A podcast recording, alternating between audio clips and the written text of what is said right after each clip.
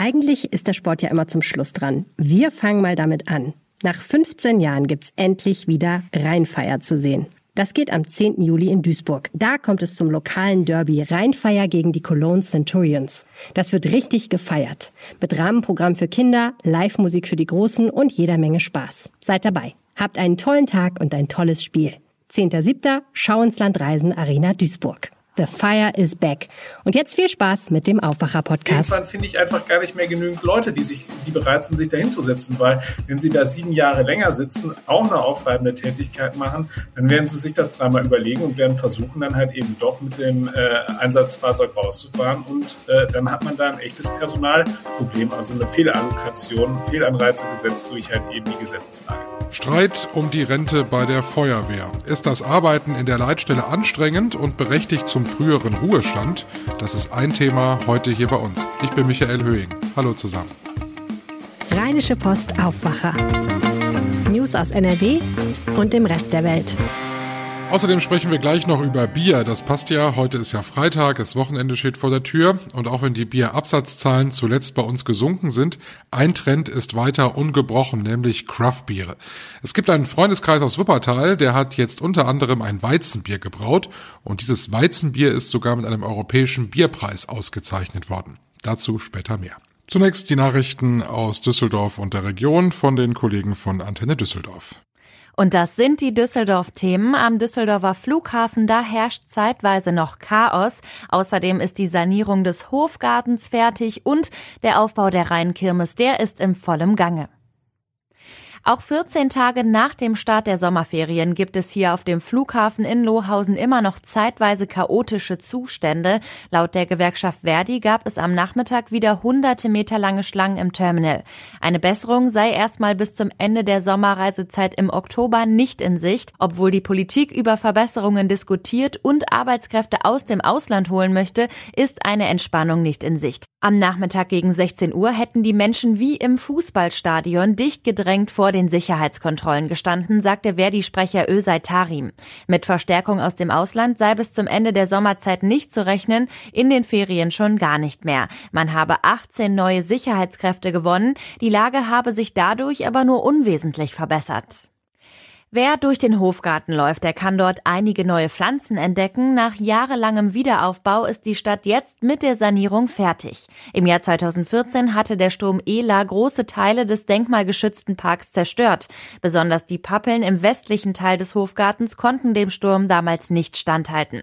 Damit beim nächsten Sturm nicht wieder so viele Pflanzen zerstört werden, hat die Stadt jetzt auf eine Mischung aus Bäumen und Sträuchern gesetzt. So könne der Wind besser durch die Äste streichen und habe weniger Angriffsfläche als bei einer Pappel mit großer Krone, betonte die Leiterin des Gartenamts. Außerdem habe man bei der Auswahl der Bäume darauf geachtet, dass sie gut mit dem Klimawandel zurechtkommen. Es wurden zum Beispiel Amberbäume, Ginkgos und Esskastanien gepflanzt. Eine Woche vor dem Start der größten Kirmes am Rhein sind bereits 60 Prozent der Karussells, Zelte und Buden startklar. Auch die allermeisten Großfahrgeschäfte wie Achterbahn, Riesenrad und Wildwasserbahn sind bereits aufgebaut oder zumindest in Oberkassel eingetroffen. Es ist die erste Kirmes seit 2019. Die Geisterbahn-Neuheit Dr. Archibald steht schon seit fast einer Woche fix und fertig auf den Oberkasseler Rheinwiesen. Bei der Alpinerbahn fehlen in luftiger Höhe nur noch ein paar Schienen, sonst kann's losgehen. Die meisten Zelte sind ebenfalls im Bau. Gerade begonnen hat der Aufbau der Wildwasserbahn unterhalb der Oberkasseler Brücke. Kleinere Buden und Fahrgeschäfte stehen an diesem Wochenende zum Teil noch auf anderen Festplätzen und werden dann am Mittwoch auf die Rheinwiesen kommen. Start der Kirmes ist genau heute in einer Woche. Und das waren die Themen aus unserer Stadt. Weitere Infos gibt's immer bei uns um halb im Radio und auf antennedüsseldorf.de. Mein Name ist Olga Thomashoff. Die Feuerwehr kommt, wenn es brennt. Und die kommt in der Regel auch richtig schnell. Und so ein Einsatz, der ist nicht nur körperlich anstrengend, sondern natürlich auch nervlich sehr aufreibend. Wer im aktiven Feuerwehrdienst ist und wirklich täglich auf Einsätze fährt, der kann mit 60 in den Ruhestand gehen. Das galt bislang auch für Innendienstkräfte, zum Beispiel in der Leitstelle. Das Oberverwaltungsgericht Münster hat das jetzt aber gekippt und deshalb rumort es kräftig in der Feuerwehr in NRW, Maximilian Plück. Vor allem, weil das bislang gelebte Praxis war. Wir haben jetzt das erste Mal diese höchstrichterliche Entscheidung vom OVG in Münster und die haben halt eben gesagt, dass dieses ähm, die rechtliche Grundlage, die das Land dort ähm, oder die Rechtsauffassung, die das Land dort hat, dass eben die Leute, die äh, nicht rausrennen mit dem Feuerwehrschlauch in der Hand und der Axt, äh, sondern möglicherweise in der Leitstelle sitzen oder eben bei Bezirksregierungen in Krisenstäben eingesetzt werden, dass die ganz normal, so wie alle anderen auch, eben bis 67 arbeiten können, nur eben diejenigen, bei denen halt eben diese ja besonders äh, aufreibenden Tätigkeiten halt eben anfallen, die dürfen mit 60 in den Ruhestand gehen. Das Problem ist so ein bisschen, dass halt eben bislang ist eigentlich Praxis war, dass alle, also auch eben diese äh, Leute, die in den Leitstellen äh, waren, äh, so zumindest stillschweigend dann eben mit 60 in, in äh, Pension gegangen sind. Das sind meistens Beamte, deswegen sprechen wir von nicht von Rente, sondern von Pension. Aber genau, das äh, könnte jetzt möglicherweise kippen. Jetzt ist es ja so, dass wenn jemand in Einsatz fährt, der macht das über sein gesamtes Berufsleben lang, das ist sehr anstrengend, das sehen wir, glaube ich, alle ein, ähm, dass die früher in Rente gehen, beziehungsweise in Pension gehen, vielleicht durchaus gerechtfertigt ist. Besonders strittig ist das Ganze jetzt bei denen, die in der Einsatzzentrale sitzen, die also quasi ans Telefon gehen, wenn ich den Notruf wähle. Warum ähm, sagen die, wir müssen auch mit 60 in Rente? Ich habe mich unterhalten mit dem Justiziar der Komma-Gewerkschaft, ähm, Eckhard Schwill, und der hat mir gesagt, also wer schon mal in einer Leitstelle gewesen ist, der weiß, dass das halt eben auch extremer Stress ist. Ähm, Vielleicht kann man das vergleichen auch beispielsweise mit jemandem, der in der Flugsicherheit arbeitet, also in der Flugsicherung. Das heißt also, du musst halt eben die ganze Zeit hoch konzentriert sein und äh, wenn du dann halt eben derjenige bist, der im Hintergrund organisieren muss, dass halt eben alle diejenigen, die halt eben gerufen werden, dann auch reinkommen, dass diejenigen dann halt eben auf die richtigen Wagen verteilt werden und so weiter. Also alles, was da anfällt, das ist ja eine, vor allem eine, eine Koordination von verschiedenen Zahnrädern, die da ineinander greifen. Dann sagt er, dann ist es halt eben auch extrem ähm, extrem schwierig und extrem herausfordernd. Das andere, was da so ein bisschen dahinter steht und was halt eben den Leuten, äh, die dort eben zu tun haben, auch große Sorgen bereitet, ist natürlich, dass jetzt alle versuchen werden, äh, wenn sie denn mit 60 in den Ruhestand gehen wollen, dass sie dann eben nicht in die Leitstelle wollen. Das heißt, irgendwann finde ich einfach gar nicht mehr genügend Leute, die sich, die bereit sind, sich dahin zu weil wenn sie da sieben Jahre länger sitzen, auch eine aufreibende Tätigkeit machen, dann werden sie sich das dreimal überlegen und werden versuchen, dann halt eben doch mit dem äh, Einsatzfahrzeug rauszufahren und äh, dann hat man da ein echtes Personalproblem, also eine Fehlallokation, Fehlanreize gesetzt durch halt eben die Gesetzeslage. Wobei das ja auch gar nicht so einfach ist. Man muss da ja auch Fitnesstests und so machen, ob man überhaupt dafür geeignet ist, ne? Ganz genau. Ab 50 musst du so ein, äh, eine, eine, ein Atemschutzzertifikat haben, also dass deine Lunge noch genug Power hat, dass du eben diese, diese wirklich ja auch anstrengenden äh, Tätigkeiten halt durchführen kannst. Ähm, und da, da sagte mir Herr Schwill, dass da relativ viele Kollegen dann halt eben ab 50, weil sie diese Tests auch nicht mehr bestehen teilweise, dann eben versuchen, in den äh, Innendienst zu kommen und dort ja dann auch Verwaltungstätigkeiten aufnehmen, die halt, ähm, die, die dann eben weniger äh, anspruchsvoll sind, was möglicherweise so eine körperliche Fitness angeht, aber halt eben trotzdem auch wichtig sind. Jetzt kann man sagen, womit vergleicht man das? Vergleicht man die Feuerwehrleute untereinander oder vergleicht man die Feuerwehrleute, die dann dort sitzen und halt eben jetzt äh, quasi im Innendienst äh, äh, verantwortungsvolle Aufgaben nehmen mit anderen Leuten, die in der Verwaltung äh, verantwortungsvolle Tätigkeiten auf sich nehmen. Das ist halt eben ein großer Streitpunkt, der da jetzt gerade stattfindet. Und ähm, ja, das führt, wie gesagt, zu Unruhe, zu Streit und äh, da muss jetzt jemand tätig werden. Jetzt ist das ja eine Einzelfallentscheidung gewesen, die das Gericht dort entschieden hat. Wie kann man jetzt sagen, also wie, wie geht's der Feuerwehr insgesamt in NRW? Also ist das jetzt großes Diskussionsthema überall? Es ist Riesendiskussionsthema. Bei der Komba stehen die äh, Telefone nicht mehr still. Der Landkreistag sah sich genötigt, das Ganze aufzugreifen und in einem Schreiben eben auch nochmal an seine Mitglieder rauszugeben. Also das ist ein großes Diskussionsthema. Die ähm, Landesregierung hat mir signalisiert, sie sehen da jetzt erstmal keinen akuten Handlungsbedarf. Da kann man schon dran fühlen, dass sie halt eben trotzdem tätig werden müssen. Die haben auch ein bisschen Hausaufgaben vom Gericht aufgegeben bekommen, weil eine Verordnung ist äh, mit einem Schlag für nichtig erklärt worden, die genau regelt, wer halt eben zur Feuerwehr dazugehört. Das ist jetzt nur so eine Randbaustelle. Aber ähm, da, da muss jetzt was passieren. Ähm, und das Ministerium hat mir gegenüber auch signalisiert, dass sie da jetzt mit den Kommunen eben äh, und auch wahrscheinlich mit den Gewerkschaften jetzt in Gespräche eintreten werden, wie man das Ganze halt eben handhabt. Und spätestens, wenn die Leitstellen leer sind, dann muss man sowieso was machen. Das ist auch keine theoretische Sorge, sondern das ist in der Vergangenheit auch schon vorgekommen. Und zwar war es nämlich so, wir haben eine zentrale Feuerwehrausbildungseinrichtung des Landes. Das ist das Institut der Feuerwehr NRW. Und äh, dort war es auch so, dass wenn, äh, wenn ursprünglich sie dort eben Praktika hinhaben wollten, dass die dann gesagt haben, nee, Moment mal, Freunde, wenn ich dann halt eben dahin gehe und dann bis 67 arbeiten muss, dann mache ich das nicht. Und so haben sie eigentlich gar nicht genügend Ausbilder gefunden und daraufhin auch das Gesetz schon so angepasst oder die, den Rechtsrahmen so angepasst, dass eben dort die Leute mit 60 in Ruhestand gehen können. Was übrigens auch noch ein äh, netter Randaspekt ist, andere Bundesländer haben vergleichbare Regeln. Und was machen die? Die machen das etwas cleverer als NRW. Die rechnen halt eben die Dienstzeit äh, in der aufreibenden Tätigkeit auch mit an.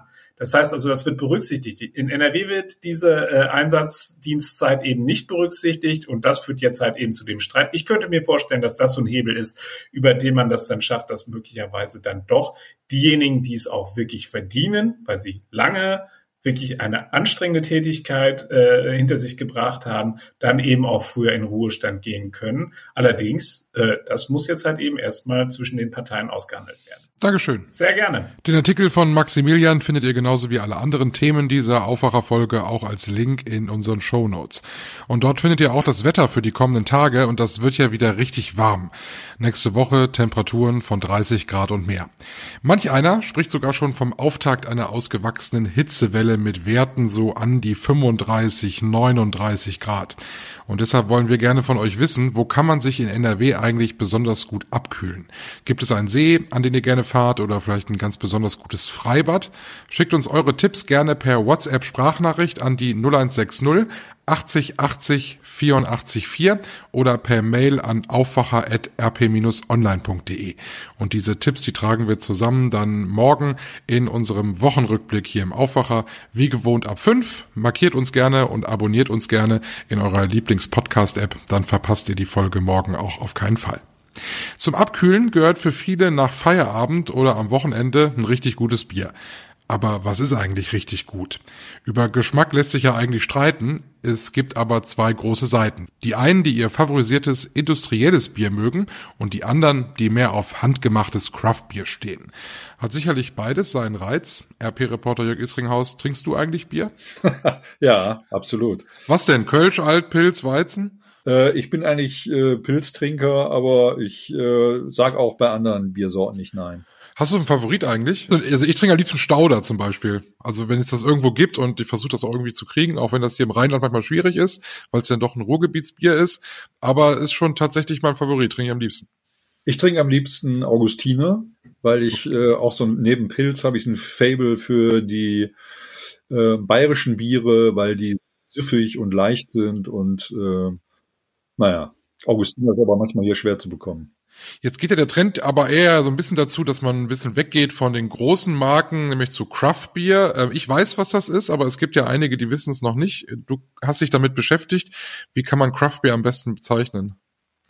Also Craft Beer ist im Gegensatz zu dem industriell hergestellten Bier ähm, ein Bier, das quasi in Handarbeit gemacht wird. Das heißt ja im Grunde Craft oder Crafting und äh, da geht es eigentlich darum, dass es einfach ganz geringe Mengen sind, äh, die im Vergleich äh, zu großen Herstellern produziert werden. Und oft sind diese, diese Kraftbierbrauereien einfach aus äh, Freundesprojekten entstanden und dann darüber ein bisschen größer geworden. So ein Freundesprojekt hast du in Wuppertal näher kennengelernt. Genau, da sind es nämlich auch vier Freunde, die sich zusammengetan haben. Die wollten einfach ein bisschen Bier brauen für ihre abendlichen Kartenspielrunden und ähm, die haben dann nachher die Barmer Brauerei gegründet, so nennen sie sich. Und äh, brauen jetzt aber schon nicht nur mehr für den Eigenbedarf, sondern äh, verkaufen durchaus auch ihre Flaschen. Also es geht so ein bisschen dann über die Bierromantik hinaus. Man kann damit tatsächlich ein bisschen Geld verdienen, aber der Spaß steht da, glaube ich, im Vordergrund bei denen auch, ne?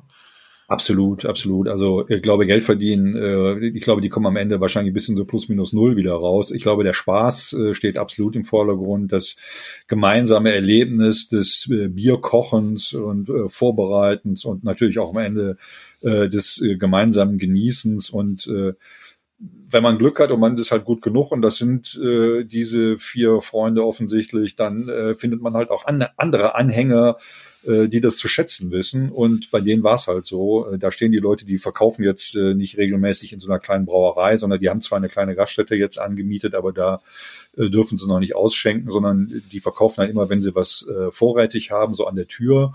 Und da sind da wohl immer sehr lange Schlangen, die sich da bilden, äh, weil das Bier äh, sehr beliebt ist.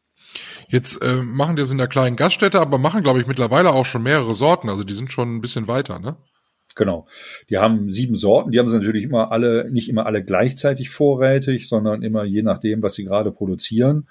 Und äh, da sind dann äh, Kölsch, Alt, Pilz darunter, ähm, aber auch ein Weizenbier, für das sie sogar eine Auszeichnung bekommen haben auf einem internationalen Craft-Bier. Äh, Wettbewerb, äh, eine Silbermedaille, das ist schon für so eine kleine Truppe ein toller Erfolg. Ähm, und ja, sie brauen ähm, auch äh, Indien, äh, India Pale Ale und Pale Ale, also ähm, auch äh, Sorten, Biersorten, die äh, jetzt nicht aus Deutschland stammen. Wie aufwendig ist das eigentlich? Also macht man das mal so eben oder muss man da richtig investieren, also auch an Zeit? Also Zeit auf jeden Fall, Geld natürlich auch, kommt auf die Mengen an, die man produzieren will. Ähm, die können so pro Brautag rund 220 Liter äh, Bier herstellen in, in großen Kesseln. Das sind ja verschiedene Produktionsprozesse, die da ablaufen müssen und die sagen so acht Stunden, acht bis zehn Stunden dauert schon so ein Brautag, ein bisschen am Abend vorbereiten. Äh, noch, äh, ja, also der Aufwand ist nicht gering, äh, kann man sagen. Und also je größer die Töpfe werden, desto tiefer muss man am Ende dann auch äh, in die Tasche greifen, um das zu bezahlen. Hast du denn mal Craftbeer getrunken? Ja, also ich habe Kraftbier vor allen Dingen äh, viel in den USA getrunken. Bei Schmeckt man da einen Unterschied oder ist das einfach nur ein anderes Bier, als wenn du jetzt eine andere Marke trinkst? Nein, ich glaube schon, dass diese Kraftbiere, die, das ist ja gerade auch äh, der Sinn der ganzen Sache, die heben sich schon sehr deutlich von diesen gängigen Biersorten ab. Also der, der Grundcharakter wird dann meist getroffen, sagen wir mal, wenn es ein Pilz ist, aber dann die individuelle Note, die dann diesem Bier verliehen wird durch unterschiedliche äh, Zutaten beziehungsweise Gewichtung der Zutaten. In USA ist natürlich auch noch so, dass dort kein Reinheitsgebot gilt wie in Deutschland, ähm, heben die sich sehr deutlich ab. Das äh, reicht sicher von absolut ungenießbaren Bieren, die ich getrunken habe, die man sofort wieder wegschütten möchte, bis äh, zu Bieren, die wirklich super, super lecker sind, süffig und toll und äh, man denkt, wow, äh, also das kann auch, äh, das kann ein Bier sein, ja, also da ist man manchmal wirklich echt überrascht und was ich auch feststellen muss, ist, äh, diese Szene hat sich auch in, in dem Sinne zum Positiven entwickelt, dass die Qualität immer besser geworden ist. Also heute wird man viel mehr leckere Kraftbiere finden als noch vor zehn Jahren. Ist natürlich immer subjektiv mein Geschmack vorausgesetzt. Und wenn es dann noch lokal ist, ist es ja immer doppelt charmant. Ne? Absolut. Der Gedanke des Nachbarschaftlichen kommt natürlich noch dazu, wenn man so, ein, so eine Quartiersbrauerei hat äh, und geht man um die Ecke und weiß, äh, die haben das gestern, äh, na, gestern nicht, weil das muss ja auch reifen, aber die haben das vor ein paar Tagen oder vor ein paar Wochen hier alles zusammengekocht. Das hat ja auch was. Super, vielen Dank. Gerne. Wo es das Bier gibt, lest ihr in den Show Notes. Der Tag heute bringt noch spannende Themen. Der Bundesrat macht auf einige Gesetzesvorhaben heute den Deckel drauf. Mehr Kohle in der Energieversorgung und Rettungsschirme für Energieversorger. Und auch über das Werbeverbot von Ärzten zur Abtreibung wird nochmal diskutiert. Und der Bundesverband der deutschen Luftverkehrswirtschaft spricht über das Chaos an deutschen Flughäfen. Naja, da gibt's ja viel zu besprechen. Das Wetter heute wieder milder als gestern, 25 Grad maximal, dazu Sonne und Wolken im Wechsel. Es bleibt meistens trocken, ab Montag wird's dann warm. Morgen ab 5 der Aufwacher Wochenrückblick mit Helene Pawlitzki und mit mir. Wir freuen uns, wenn ihr mit dabei seid. Ich bin Michael Höhing. Schönen Freitag. Mehr Nachrichten aus NRW gibt's jederzeit auf RP Online. rp-online.de